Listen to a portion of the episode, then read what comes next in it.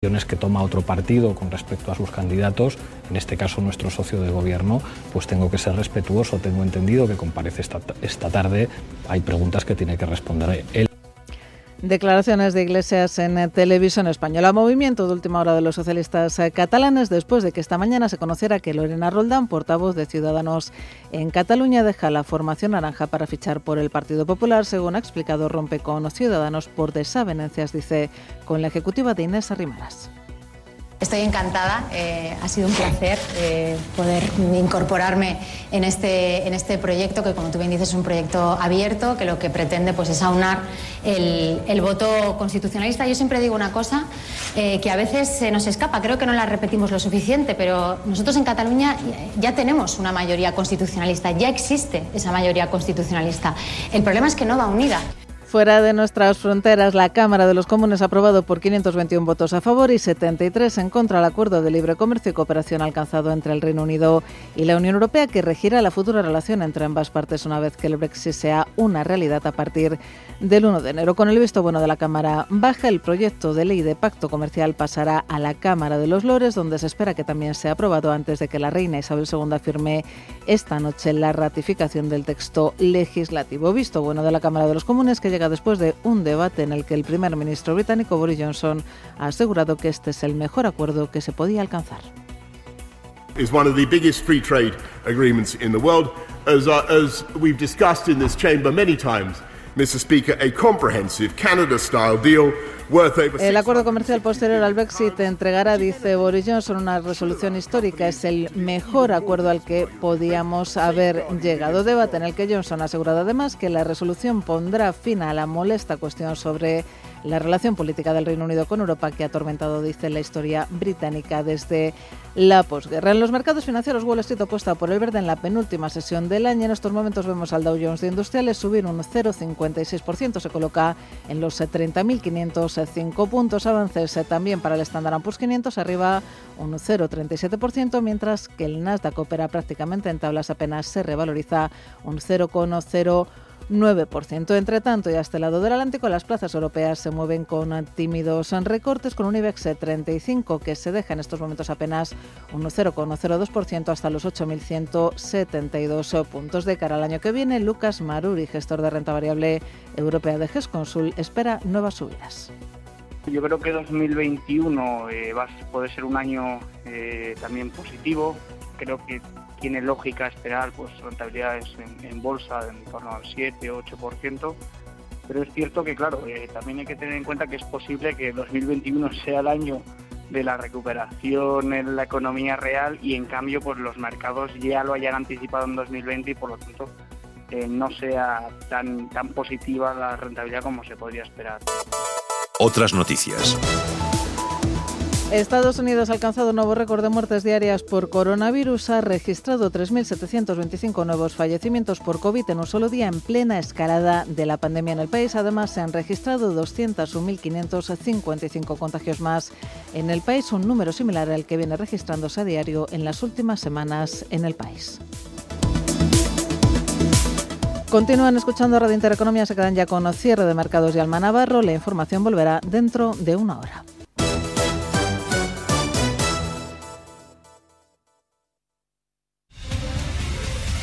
Radio Intereconomía comienza una nueva época tras 25 años de experiencia. Te invitamos a seguirnos. Una programación especializada, seria y completa para una audiencia experta. Radio Intereconomía. Nueva época, nueva etapa, nuevas expectativas.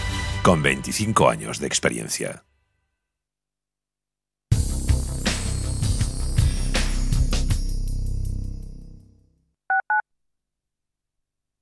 Radio Intereconomía. Urbanitae es una nueva plataforma de inversión inmobiliaria que te permite invertir a lo grande con cantidades pequeñas.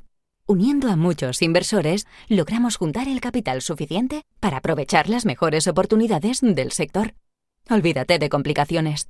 Con Urbanitae ya puedes invertir en el sector inmobiliario como lo hacen los profesionales. Por todo lo que llevas trabajado, eres un héroe. Es hora de mejorar tu jubilación. Mafre presenta el programa Tu Futuro, la gestión de planes de pensiones que se adapta a ti con inversión socialmente responsable. Ahora hasta con un 5% de bonificación por traslado para que tus seguros te salgan gratis. Consulta condiciones en mafre.es. Disfruta del sabor Don Pal. Esta Navidad engalana de etiqueta tu mesa con el mejor jamón del mundo. Don Pal 100% ibérico bellota. Seguramente el mejor jamón del mundo regala una auténtica joya de bellota Don Pal. Llegará un día en el que volveremos a emocionarnos, a sentir, a vivir y a sonreír aún más que antes, disfrutando de cada momento. Y ese día estaremos a tu lado para celebrarlo y compartirlo. Vinos con denominación de origen rueda. Hoy más que nunca en la Fundación La Caixa acompañamos a quienes más lo necesitan. Luchamos para que todos los niños y niñas tengan las mismas oportunidades. Ayudamos a quienes tienen más complicado conseguir un empleo y trabajamos para prevenir la soledad de los mayores. Lo hemos hecho antes, lo hacemos ahora y lo seguiremos haciendo. Fundación La Caixa.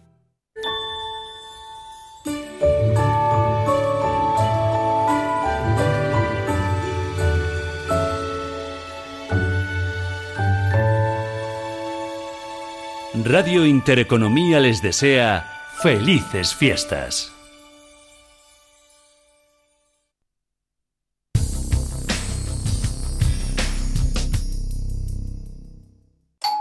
¿Te han traído un jamón? Un jamón no, un jamón legado ibérico de El Pozo. Delicioso, intenso. Un jamón de veteado y brillo generoso con matices a frutos secos. Este sí que sabe. Legado ibérico de El Pozo. Siempre sale. Bueno, no, buenísimo. Y si lo prefieres, ya lo tienes cortado en lasca. Es el momento de poner rumbo a la inversión que más se ajusta a ti. Y para ello, cuentas con Mi Cartera Santander, un servicio de gestión de carteras activo y flexible que invierte en una selección de fondos Santander gestionados por los profesionales de Santander Asset Management. Mi Cartera Santander, especialistas en trazar el rumbo de tus inversiones. Consulta condiciones en bancosantander.es o en tu oficina más cercana.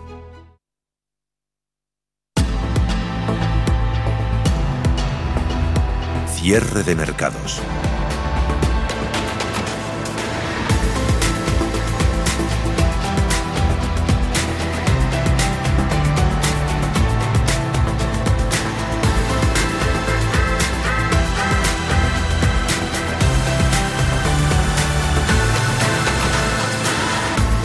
Sesión completa del año en las bolsas de este año 2020 y las bolsas europeas están afrontando eh, la jornada de hoy sin grandes cambios.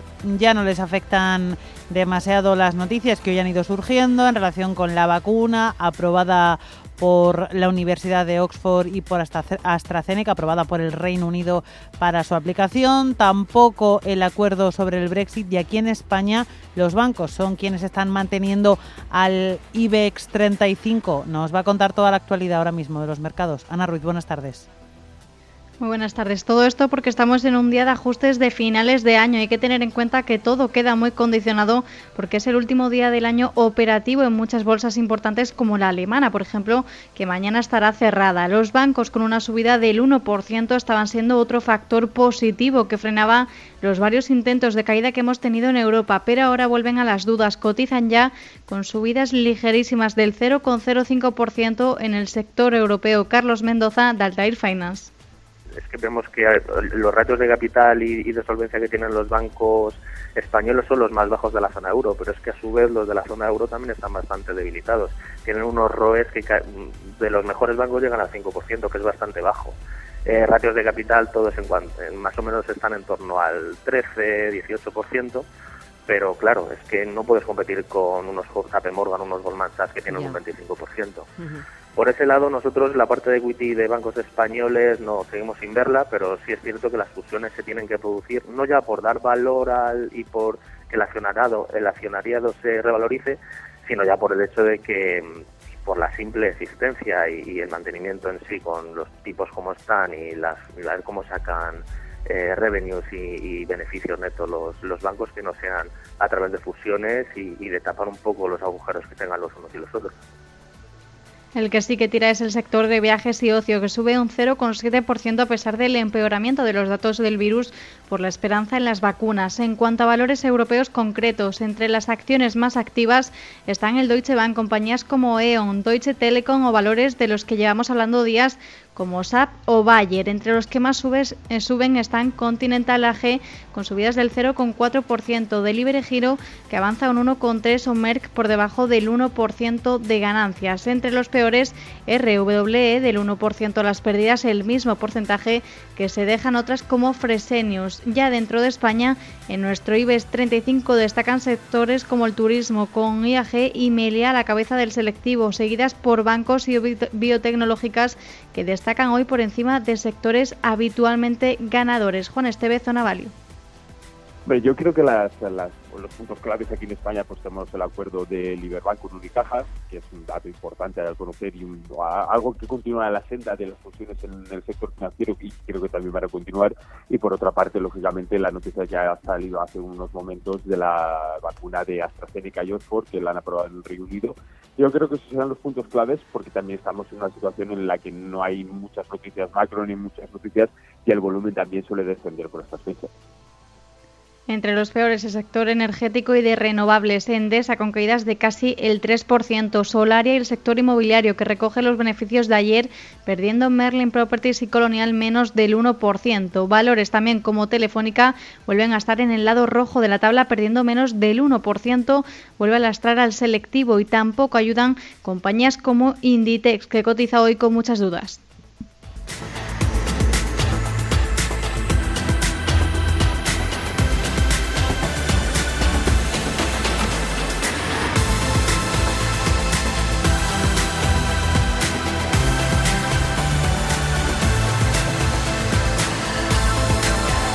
Y hoy la noticia está en esa aprobación de una nueva vacuna. Reino Unido se ha convertido en el, en el, primer país del mundo en aprobar el antídoto contra el coronavirus desarrollado por la Universidad de Oxford y AstraZeneca con la esperanza de que ayude a contener la ola de contagios invernal provocada por una nueva variante altamente contagiosa del virus. El gobierno de Boris Johnson ya ha encargado 100 millones de dosis de la vacuna, una vacuna que aunque es menos eficaz que la de Pfizer y BioNTech, puede almacenarse y transportarse en congeladores normales, en lugar de tener que preservarse en frío extremo a temperaturas de menos 70 grados centígrados. El secretario de Salud británico, Matt Hancock, really fantastic news this morning that the Oxford AstraZeneca vaccine's been ha calificado la noticia como algo excelente y también ha dicho que ahora también con la aprobación está muy confiado en que pueden vacunar a suficientes personas vulnerables para la primavera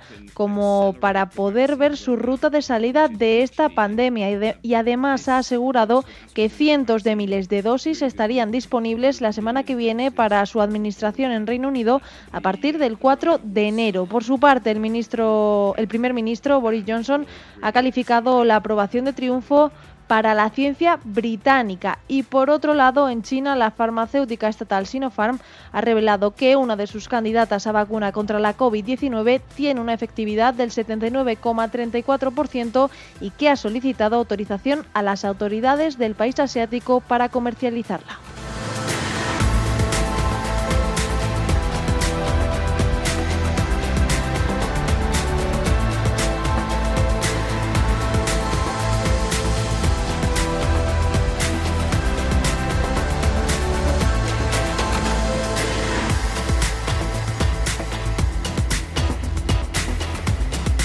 Y vamos a ver ya cómo se trasladan todas esas noticias a los mercados y lo vamos a hacer junto a Víctor Peiro, es director de análisis de GVC Gaesco. Buenas tardes, Víctor.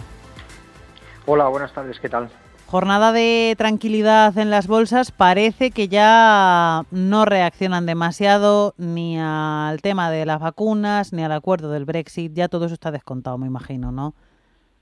Sí, yo creo que ya los gestores dan, dan todo el pescado por vendido, han hecho las últimas más o menos ajustes en las carteras y tal, pero vamos, tampoco sin mucho sin mucho abismo ¿no? entre un año y otro. Al final es una fecha nada más y, la gestión va a seguir un poco en los mismos derroteros que tenía hace unos días. ¿no? Hemos tenido rally de noviembre, luego rally de Navidad y ¿qué nos espera en enero?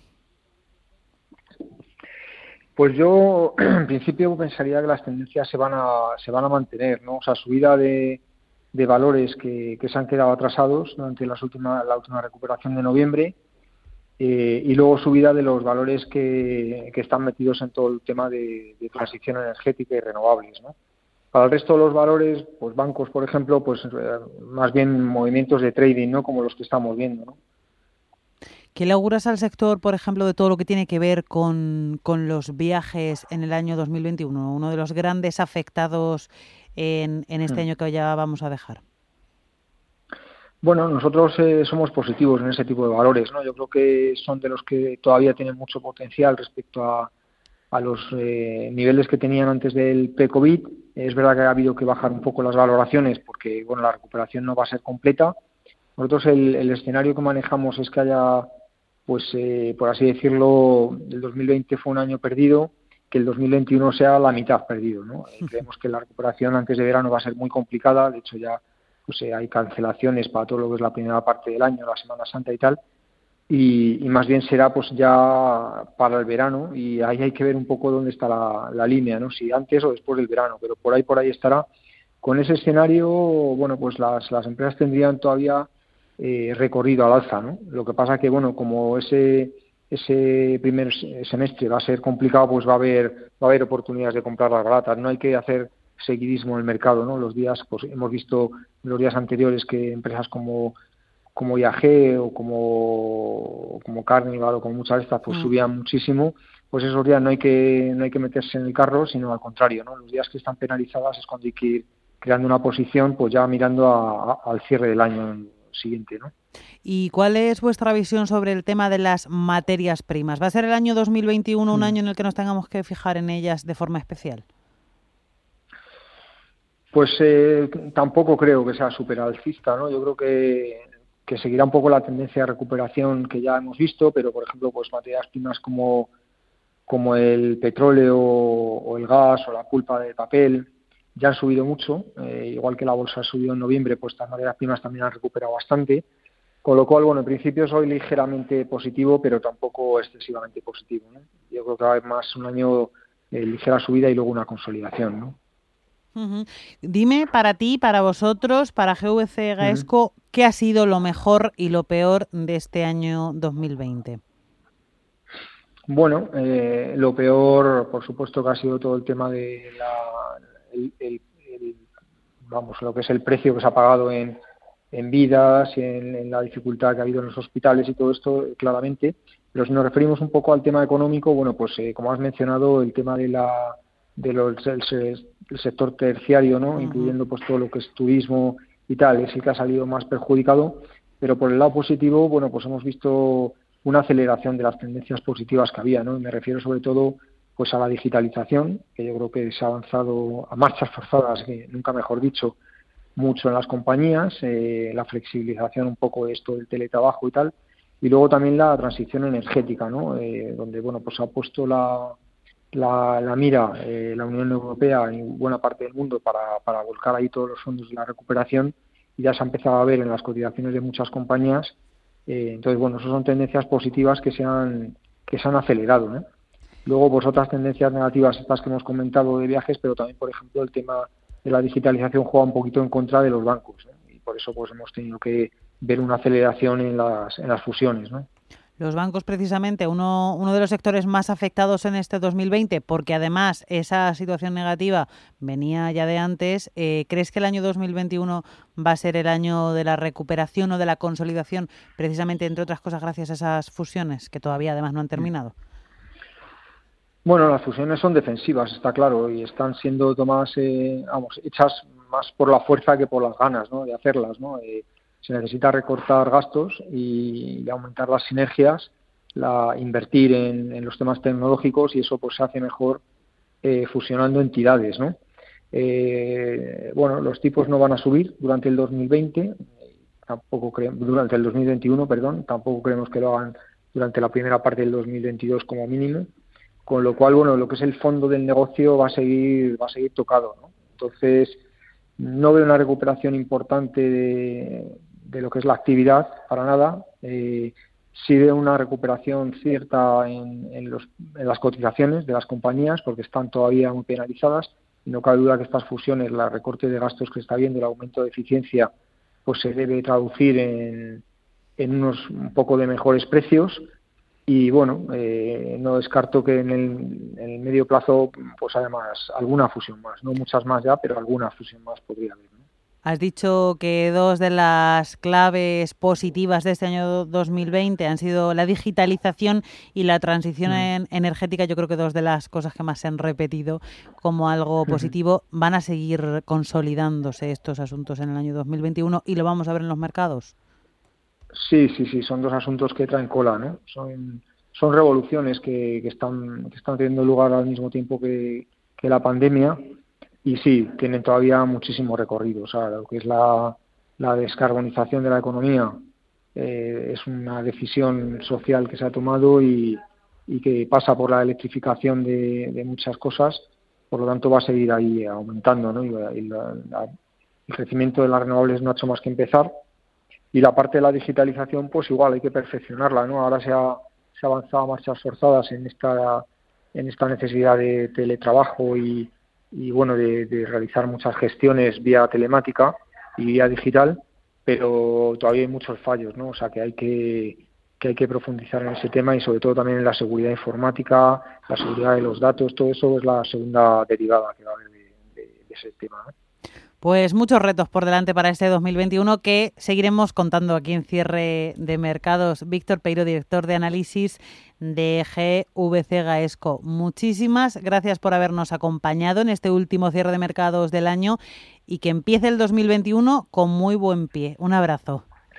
Pues igualmente, que empiece bien, aunque todos esperamos demasiado este año. Eh, buenas tardes. Adiós.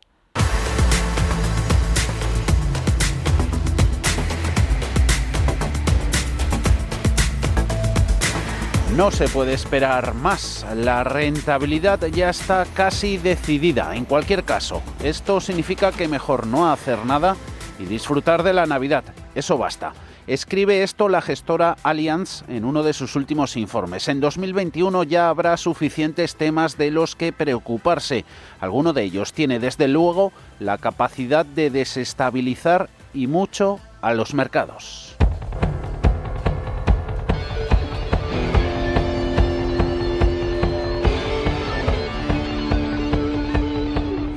passion. Hey. El nuevo presidente electo de Estados Unidos entrará en escena y será interesante ver qué orientaciones geoestratégicas se fija Biden y cómo puede posicionarse en política fiscal y especialmente con qué mayorías. En Alemania se van a celebrar elecciones en septiembre. El coronavirus finalmente se ataca mediante las vacunas. Los bancos centrales van a inyectar dinero en los mercados y los responsables de las políticas fiscales se van a preguntar cómo cerrar los agujeros abiertos a causa del virus. Una cosa es segura, los tipos bajos o negativos van a contribuir por lo menos en parte a cerrar esas brechas. Esto también significa que va a continuar la falta de alternativas de inversión, que debería de favorecer el apetito por los activos tangibles, entre ellos la renta variable. 2021 se podrá separar en dos mitades, una mejor que la otra en cuanto a los riesgos que va a traer. Beatriz Catalán, gestora de Ibercaja. La primera parte en la cual pues podemos seguir teniendo un tirón importante de todos estos activos de riesgo eh, fundamentalmente todo este alivio como consecuencia de la implantación de la vacuna que iremos viendo, ¿no? Ese calendario efectivo que al final, bueno, pues eh, iremos volviendo hacia esa normalidad eh, deseada, ¿no? Y sobre todo lo que necesitamos es ese sector de servicios que es el que ha ido sufriendo una mayor paralización de, de su actividad. Todavía hay mucha liquidez en, en, el sistema, todavía hay mucho inversor con un posicionamiento bastante bajo, ¿no? con lo cual todo esto, a pesar de que el ánimo inversor parece que está un poquito más topi, eh, pues realmente pues va, creemos que va a seguir apoyando al mercado. El mayor riesgo que puede traer volatilidad y turbulencias puede venir, según la mayoría de expertos, de lo que sigue siendo el principal factor de apoyo y estimulación, los bancos centrales. Yo creo que el principal riesgo que pondría en mi horizonte sería el caso en el cual la Reserva Federal empiece con una estrategia de tapering como sucedió en el 2018, ¿no? Una estrategia en la cual empiece a dar mensajes de reducción de las compras de activo podría ser algo una señal bastante inestabilizadora para el mercado. A lo largo de este 2020 ha habido episodios en los que la propia Reserva Federal ha reducido sus compras en algunas semanas. La reacción fue automática. Carlos Mendoza, Altair Finance. La realidad ahora mismo es que las bolsas son los bancos centrales. Eh, si bien es cierto que con la crisis del coronavirus, pues tanto la Reserva Federal como el Banco Central Europeo y en general los bancos centrales del mundo actuaron con mucha contundencia, eh, lo cierto es que mm, no han dejado de actuar desde entonces. Y siempre que ha habido una disminución de esas compras de activos por parte de los bancos centrales, las bolsas han, han sido castigadas, pero al instante. Riesgos y problemas que pueden venir no solo de las medidas que puedan decidir esas autoridades monetarias, también de lo que dejen caer de cara al futuro. Una disminución de las compras o un, un tono un poco más... Eh, más negativo de vamos a dejar el mercado actuar y vamos a dejar de ser nosotros prácticamente los que lo estamos sosteniendo y por ese lado sí que puede haber algún tipo de contratiempo. Las últimas caídas de los últimos tres meses hasta ahora han venido simplemente por eso, porque de repente han cogido una semana para otra y las compras que estaban realizando eran un poco más bajas de lo que venían realizando hasta ese momento.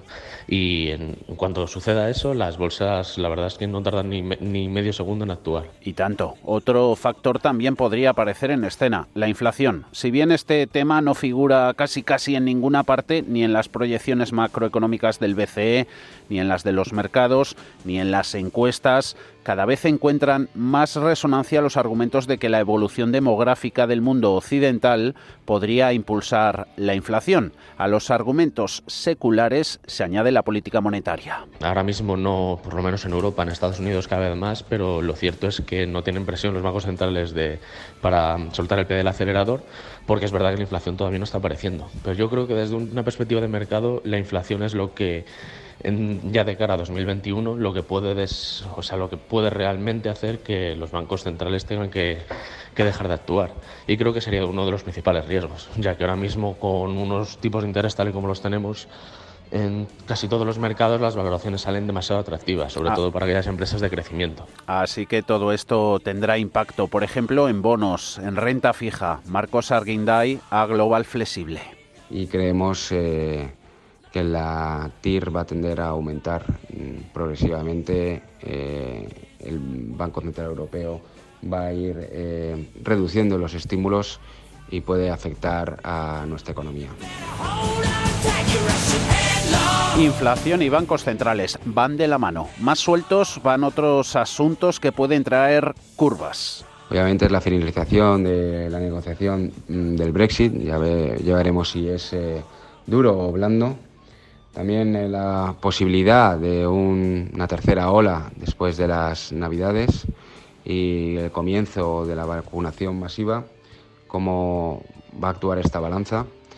Por otro lado, tenemos eh, los resultados empresariales eh, que nos van a guiar un poco de cómo ha afectado finalmente la pandemia en los resultados anuales y los datos macroeconómicos de los países sin olvidar una crisis bancaria y de deuda. Cuando los tipos de interés permanecen artificialmente bajos durante tanto tiempo y los índices de solvencia, los de liquidez de los prestatarios se deterioran, el aumento de los préstamos en mora y esa morosidad es inevitable. Las quiebras entonces se pueden acumular a pesar de todas esas inyecciones masivas de liquidez por parte de los bancos centrales. La acumulación de riesgo de los años de exceso se puede convertir en la crisis bancaria de los años de resaca.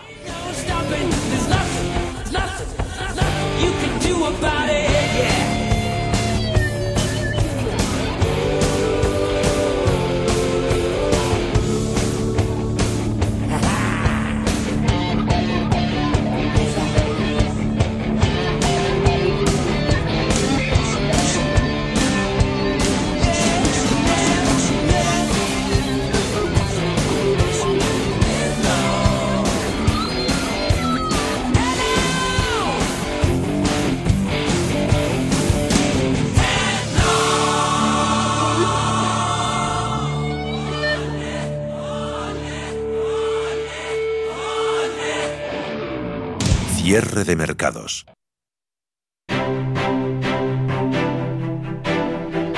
Mercados en directo.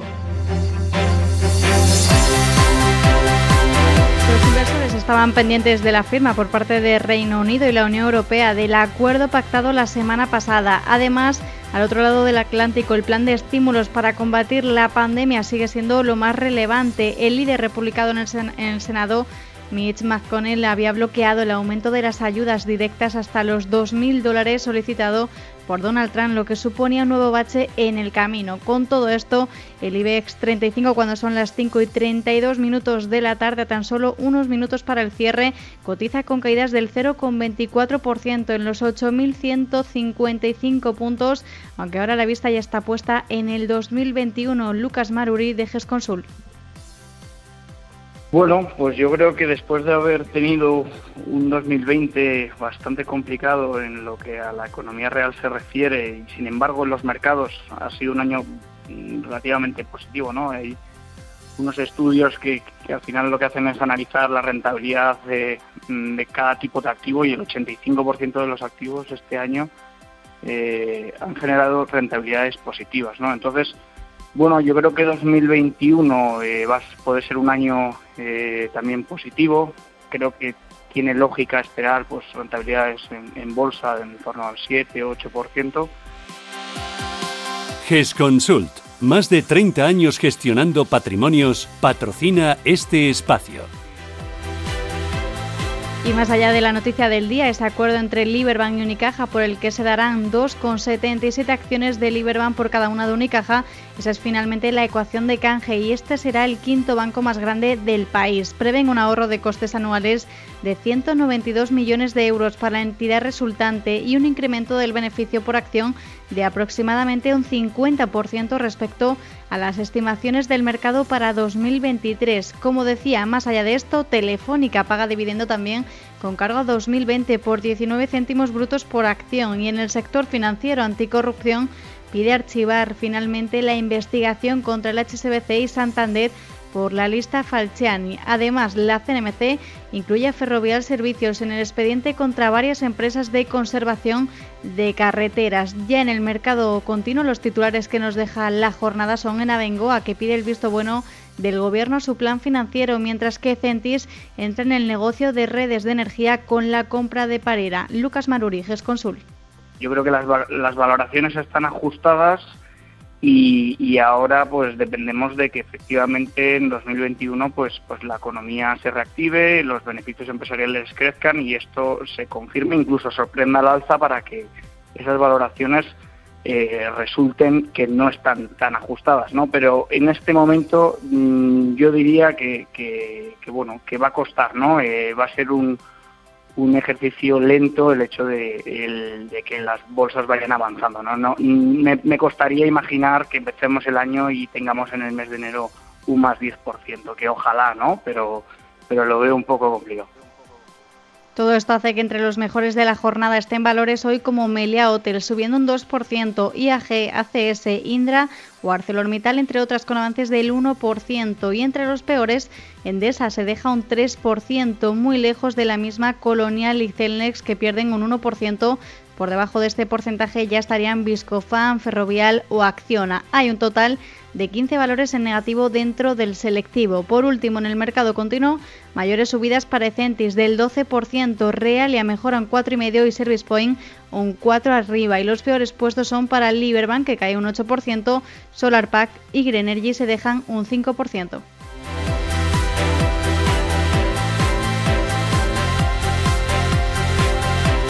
GESConsult ha patrocinado este espacio.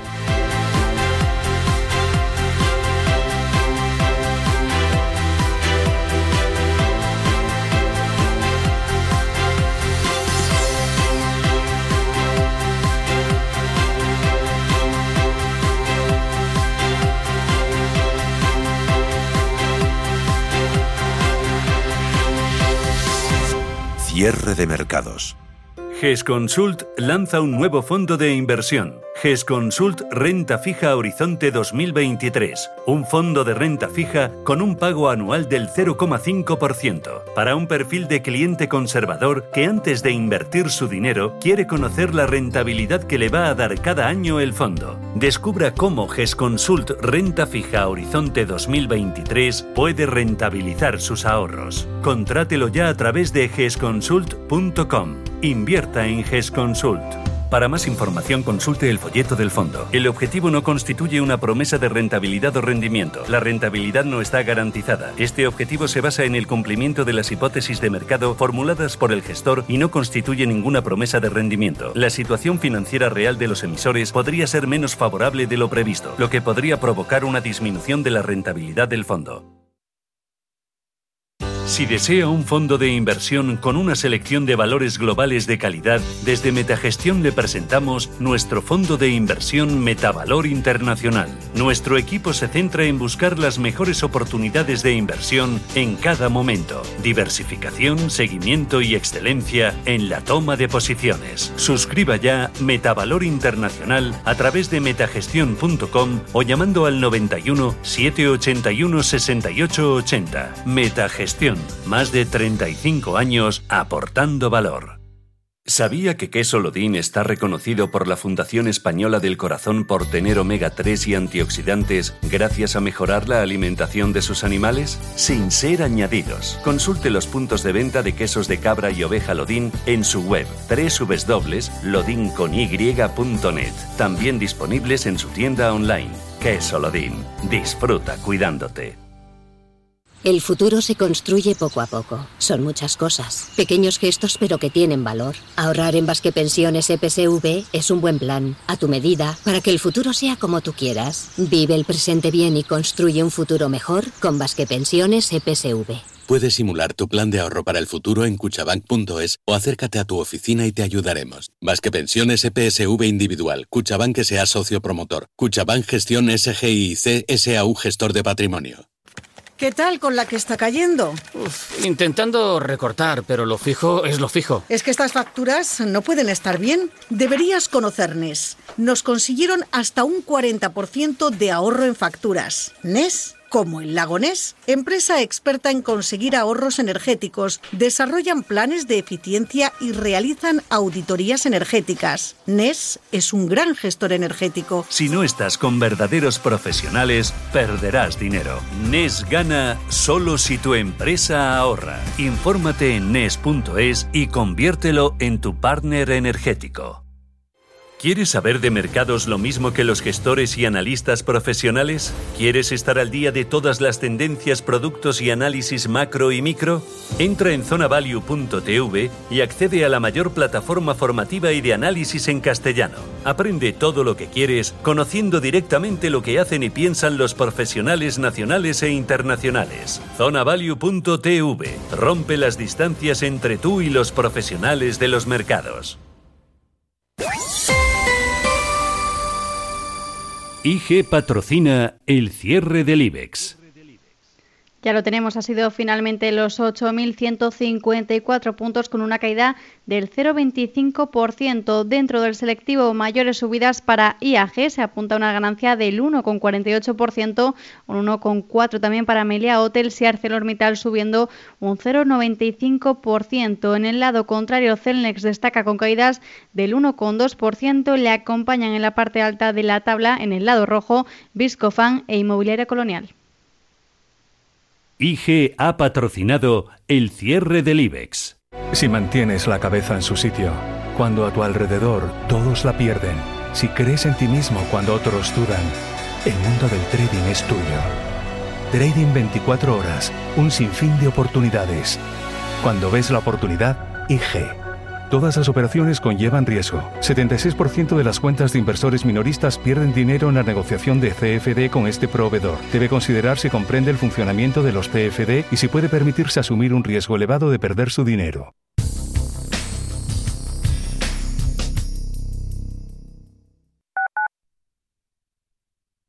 Al principio pensaba, lo alquilo, no lo alquilo, lo alquilo, no lo alquilo. Luego, con renta garantizada, pensé, lo alquilo.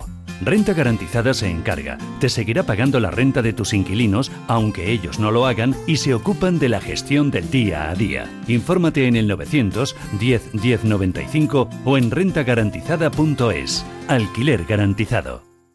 Si tiene una empresa, no tenga nóminas innecesarias. Si tiene una vivienda, sepa quién entra en su casa. En reparamostucasa24h.com le ofrecemos un servicio puntual o integral del mantenimiento de sus instalaciones. Entre en reparamostucasa24h.com o llame al 91 616 69 62 y descubra nuestros servicios con precio cerrado. Reparamostucasa24h.com es una empresa del grupo Yara1999.com. ¿Sabía usted que unos pies con problemas pueden paralizar nuestro ritmo de vida? Le proponemos una solución indolora, con una mínima incisión y con anestesia local aplicando las técnicas más avanzadas en cirugía del pie. Clínica Jiménez, calle Alcalá 378. Diagnóstico gratuito 91 367 0071. Centro reconocido y autorizado por la Consejería de Salud y la Comunidad Económica Europea. 91 367 0071. A tan solo un minuto de la puerta de Alcalá tienes un refugio, un oasis donde encontrarte con la vanguardia y la tradición engarzados a la perfección. La cocina mediterránea de autor del restaurante Arrayán, a cargo de nuestro chef Javi Cabrera, es de una técnica impecable, pero sin artificios, dando prioridad al producto y a la naturalidad. Cocina estrictamente de mercado en un espacio exclusivo de tranquilidad. Radio Intereconomía es la radio económica de referencia.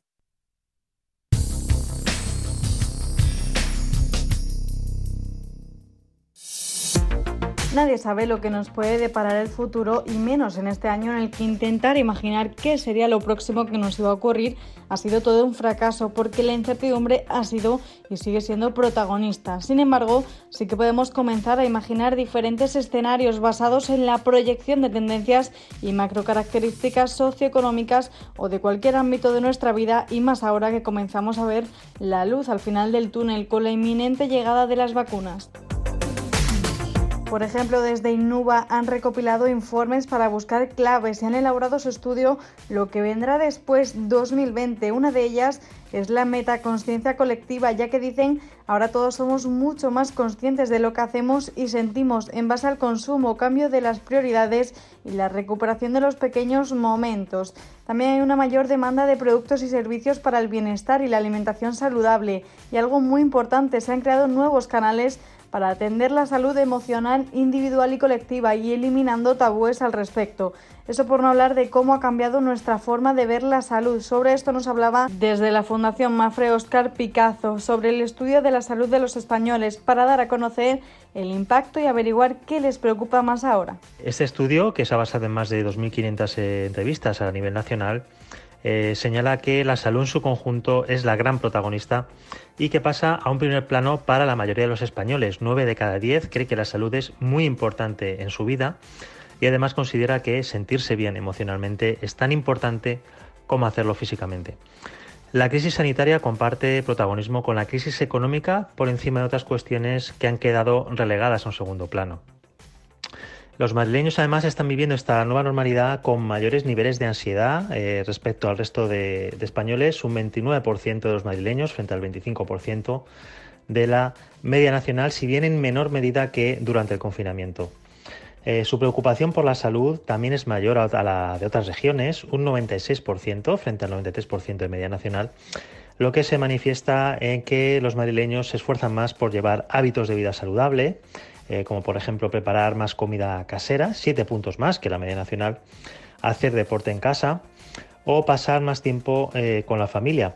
Además, eh, los madrileños también han aumentado hábitos en su estilo de vida como comprar online, teletrabajar o el consumo responsable, además de disfrutar del ocio virtual.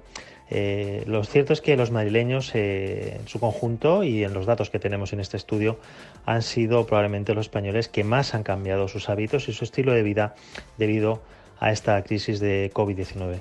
Más allá de la salud hay otras tendencias que no podemos perder de vista, como es el mundo un poco más globalizado si cabe, pero con una nueva forma de habitar y transitar en el mundo. Las limitaciones geográficas aunque parecen haberse hecho mucho más palpables, lo cierto es que disminuyen a la vez que el auge de lo digital rompe fronteras. También nos dirigimos hacia nuevos sistemas económicos más diversos y sociales. Vivimos un auge del e-commerce y la estancia en el hogar y la pérdida de empleo implica la generación de una creciente oferta de personas y perfiles por cuenta propia. Nos lo contaba Joaquín Dambilda, jefe del Departamento de Desarrollo Digital y Formación Online del IEBE. Pues el COVID nos ha metido fundamentalmente en un entorno más digital, muchísimo más digital, el entorno profesional al que directivos y empresas nos hemos visto sometidos ha hecho que las empresas en infraestructura, desde el punto de vista también del comportamiento y la actitud, ¿no? La empresa cada, vez más es una empresa más digital, ¿no? En los últimos ocho meses hemos evolucionado lo que probablemente habríamos tardado a lo mejor quizás 10 años, ¿no? Lo hemos hecho de manera obligada. Y esta transformación, esta, esta transformación, pues no se va a quedar en esto es lo que se hace en épocas de COVID, sino que va a trascender al COVID con, muchísima claridad, ¿no? Yo creo que las empresas han visto todas las posibilidades que te ofrecen las nuevas tecnologías, todas las posibilidades que te ofrece el poder tener reuniones a distancia, poder eh, gestionar documentación, poder estar todos permanentemente eh, conectados a lo mejor en sitios donde habitualmente lo que teníamos era que hacer desplazamientos, más flexibilidad probablemente en entornos laborales, ¿no? El mundo de la empresa está cambiando, ¿no? Y con esto, pues eh, desde el IEB lo que estamos viendo es que las empresas cada vez más nos demandan perfiles profesionales, perfiles de recién graduados, perfiles de máster, que tengan precisamente estas habilidades, además de estos conocimientos en el entorno de la gestión empresarial, ahora se requiere, dentro de las habilidades, siempre ha sido, ¿no? Las habilidades de comunicación, habilidades relacionales, habilidades blandas, ¿no? Llamadas así, pues ahora se ha agregado una habilidad que es la habilidad digital. El mercado laboral está captando talento, sigue habiendo ofertas de empleo, las empresas siguen creciendo, hay muchas empresas de hecho que se han transformado y que son exitosas y lo que están demandando ahora mismo, el empleo ahora mismo es un empleo digital. Ya hayas tenido un perfil de mm, abogado, como tengas un perfil de ingeniero de telecomunicaciones, lo que tienes es que tener habilidades de comunicación digital y de trabajo digital. Precisamente el auge de tecnologías de realidad virtual y el consumo de redes sociales también ha aumentado y seguirá en niveles altos, ya que ha servido como un canal donde generar comunidad y mantenerse conectado. Y aquí no podemos dejar de hablar del teletrabajo, algo que sin duda ha marcado el 2020 y que cambiará para siempre nuestro modelo de trabajo. Según datos del INE, en España se ha pasado de un 5% de empleados teletrabajando en 2019 a un 34% durante este año diferentes modelos relacionales, la reducción de costes y la necesaria implantación de modelos de comunicación digital definirá modelos de relación y de gestión con clientes, proveedores y terceros mucho más estructurados y donde los empleados deberán ser más independientes, más flexibles, más concretos y concisos en su forma de trabajar y evidentemente más tecnológicos. Y volviendo a la salud, algo importante que nos decía Vicky Morón, codirectora del máster en Dirección y Gestión Sanitaria de OBS Business School. Vigilar el contacto con otras personas, descansar, disfrutar, privarnos de todo aquello perjudicial para nuestra salud, como el alcohol, el tabaco u otro tipo de sustancias, pasan a tener una gran relevancia. Porque tener cuidado de nosotros es tener cuidado de los demás, es un acto de generosidad, especialmente, pero no solo, hacia nuestros mayores. Con relación a ellos, hemos aprendido también que protegerlos, además de atender a su dependencia y proporcionarles atención médica, es procurarles un bienestar no solo físico, sino también mental, social, espiritual y afectivo. Y especialmente protegerles la vida, no exponiéndolos a riesgos evitables. La atención sanitaria es también prevenir, cuidar y proteger por último, hemos aprendido que la enfermedad tiene tres dimensiones, la personal, la familiar y la comunitaria, y cuidando la primera, cuidamos las otras dos. Y otra de las tendencias que veremos será que los consumidores ahora muestran una mayor preocupación por el origen y manipulación de los productos o que el usuario sea mucho más consciente sobre los peligros que conlleva compartir los datos personales, por lo que exigen una mayor transparencia. Esto ha ocurrido como consecuencia del auge de las fake news que han surgido con el COVID-19. Otro aspecto muy importante es el de la educación y de ello nos habla la doctora y decana Casilda Well. Es lo que llamamos la formación continua y la necesidad del lifelong learning. Ah, vemos estos cambios constantes en nuestro entorno que acelera evidentemente la revolución eh, digital y la necesidad de adaptación a estos cambios eh, de forma regular. Eh, por tanto, encontramos a estudiantes que van a tener que ir actualizando sus contenidos a lo largo de sus carreras profesionales. Por tanto, esta sería una primera tendencia muy clara que podemos atisbar en el nuevo panorama educativo post-COVID y durante la era del COVID.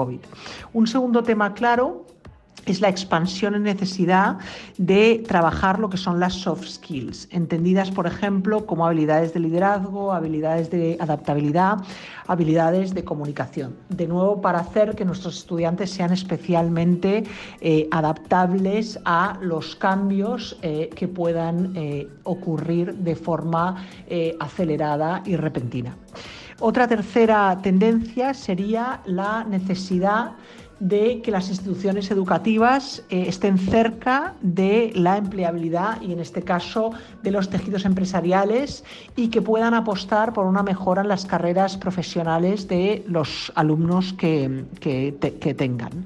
Eh, está claro que eh, el caminar de la mano de la empleabilidad y de potenciar esas carreras profesionales siempre ha sido necesario, pero lo será mucho más en este entorno cambiante como decíamos, eh, de los entornos eh, laborales. Por tanto, serían tres tendencias claras. Y si vamos más allá, la gente ahorrará más, lo que favorecerá la aparición de nuevos métodos de ahorro y productos financieros enfocados al medio y largo plazo. Esto supondrá una gran oportunidad para la industria financiera y la fintech y uno de los aspectos más importantes, la reindustrialización de Europa y España.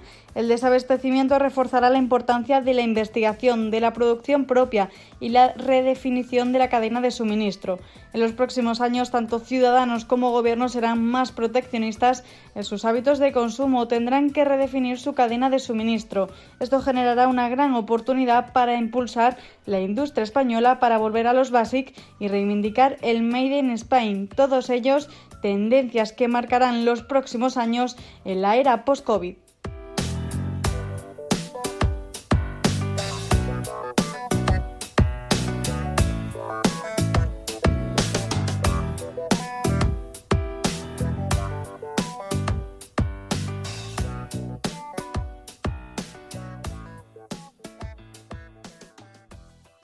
Idea de inversión. Hoy proponemos invertir en arte. Son muchos los analistas que proponen empezar una colección propia de arte como medio para diversificar a la hora de posicionar los ahorros. Además, es una actividad con importantes ventajas fiscales en algunos países y que mejora la imagen social de quien pone en marcha esta iniciativa. Las rentabilidades son además muy interesantes.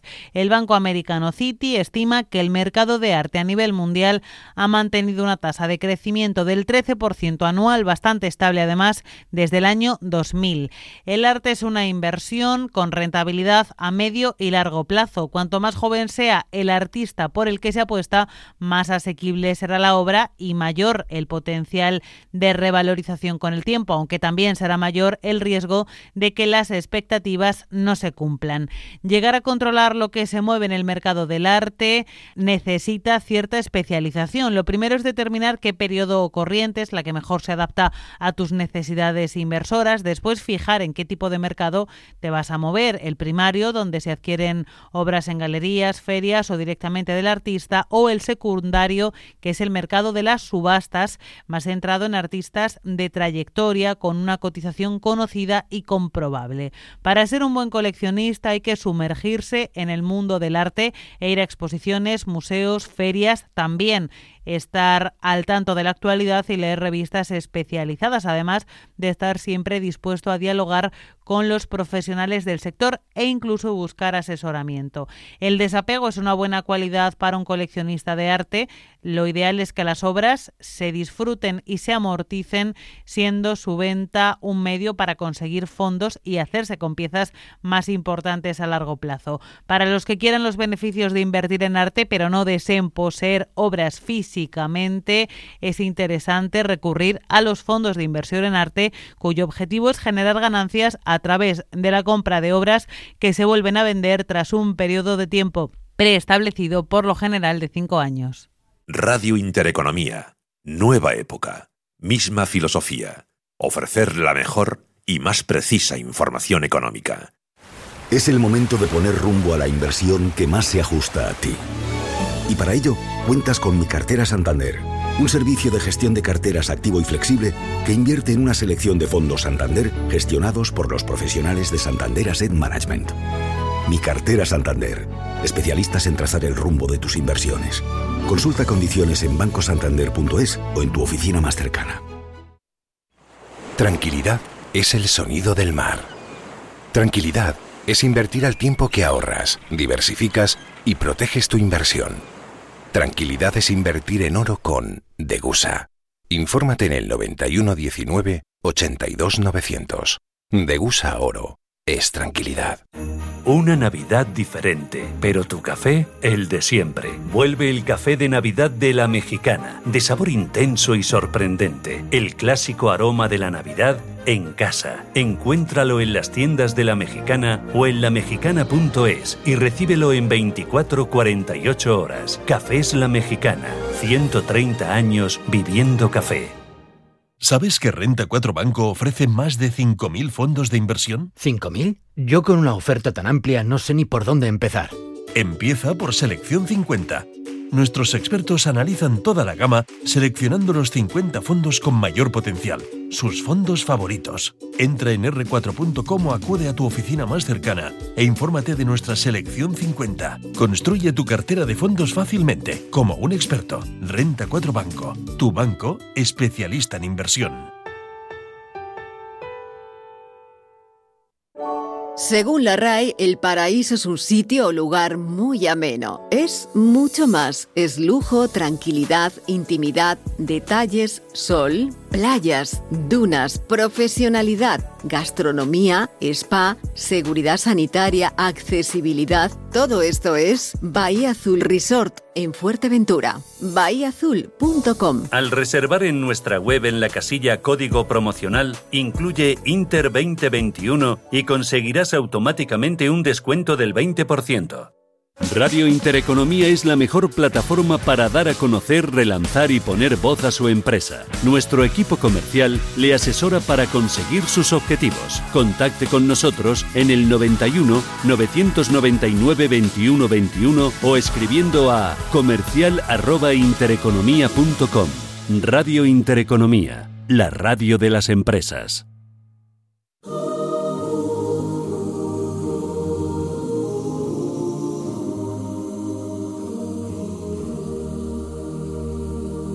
¿Qué hace falta para ser feliz? ¿Un poco de cielo azul encima de nuestras cabezas? ¿Un vientecillo tibio? La paz del espíritu.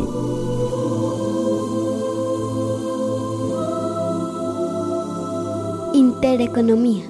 Feliz Navidad.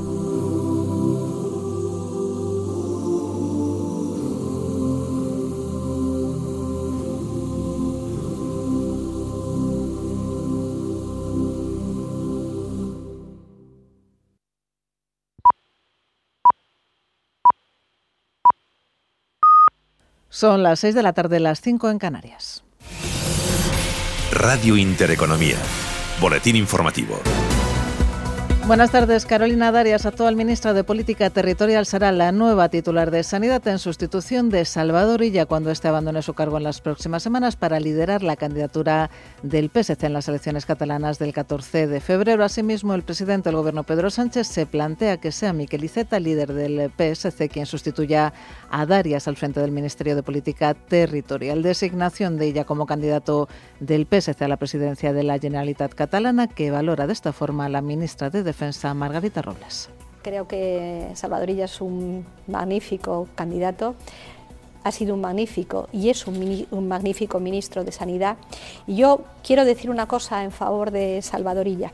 Es un hombre que además de la gestión que ha tenido eficaz, es un hombre del que yo he aprendido por su profunda humanidad. Mientras, y desde la oposición acusan a ella de utilizar su cargo en el Ejecutivo Central como escaparate plataforma electoral de cara a los comicios catalanes del 14 de febrero, Teodoro García Egea es el secretario general del Partido Popular.